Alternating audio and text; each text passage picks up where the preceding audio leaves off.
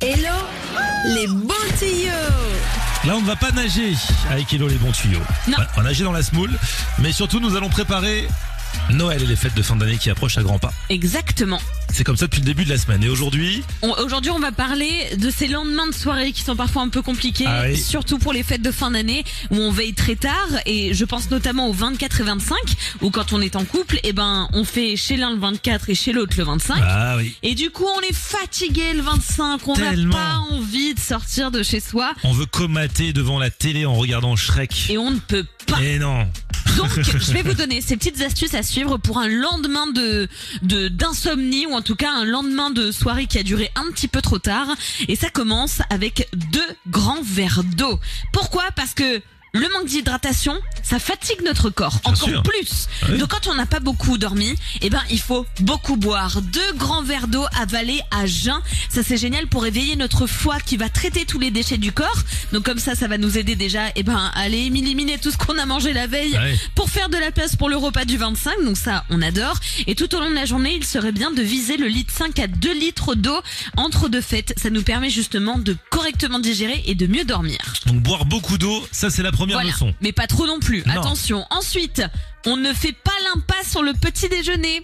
Je vous vois venir à dire ouais, mais j'ai mangé trop la veille, et vous- je peux pas manger le lendemain, il Bah faut que oui. je fasse attention. Et le jeûne intermittent. On arrête ces bêtises Ah là. bon Il faut prendre un petit déjeuner parce que si vous n'avez pas faim, c'est que votre foie, il est encore occupé à traiter tous les déchets de la veille.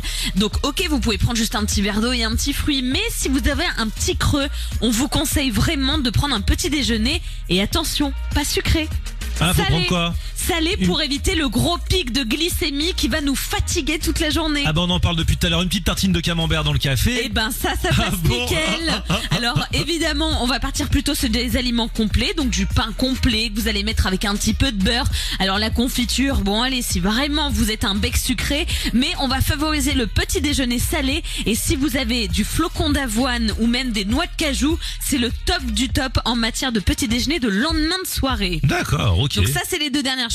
Et puis la troisième, aller faire un petit peu d'exercice. Alors je vous parle pas d'aller faire une séance euh, pec et dos à la salle de sport, pas du tout, mais d'aller marcher. 10 minutes avant son repas.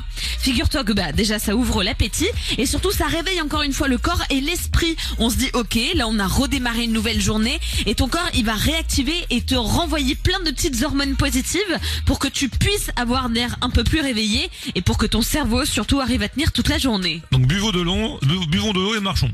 Et prenons un bon petit et déjeuner. prenons un bon petit déjeuner.